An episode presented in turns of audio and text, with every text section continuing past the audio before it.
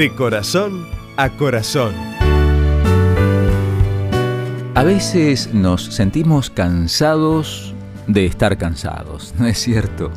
O sea, cansados de andar con las baterías bajas, de no tener energía para hacer las cosas y disfrutar de la vida.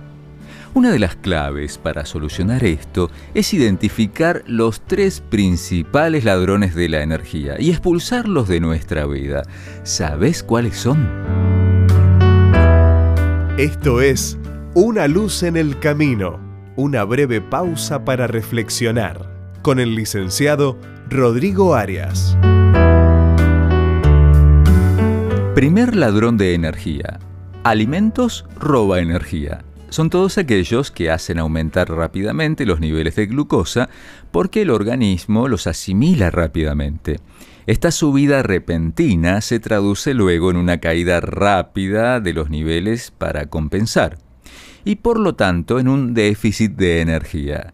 Aquí entran los azúcares refinados, la mayoría de los alimentos procesados, ya que contienen este tipo de azúcares, las harinas refinadas y también los alimentos fritos y con alto contenido graso. Estos últimos ralentizan el proceso digestivo, pues el organismo tarda más en asimilar las grasas, lo que lleva consigo una ralentización de la obtención de glucosa y con ello un descenso de los niveles del organismo.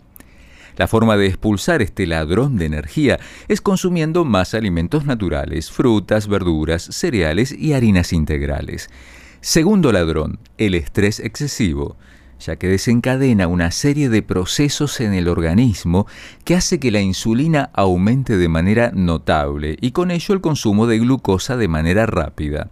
Esto causa que en el momento de estrés estemos con las pilas cargadas, pero luego nos sintamos sin fuerza por esa caída rápida de glucosa.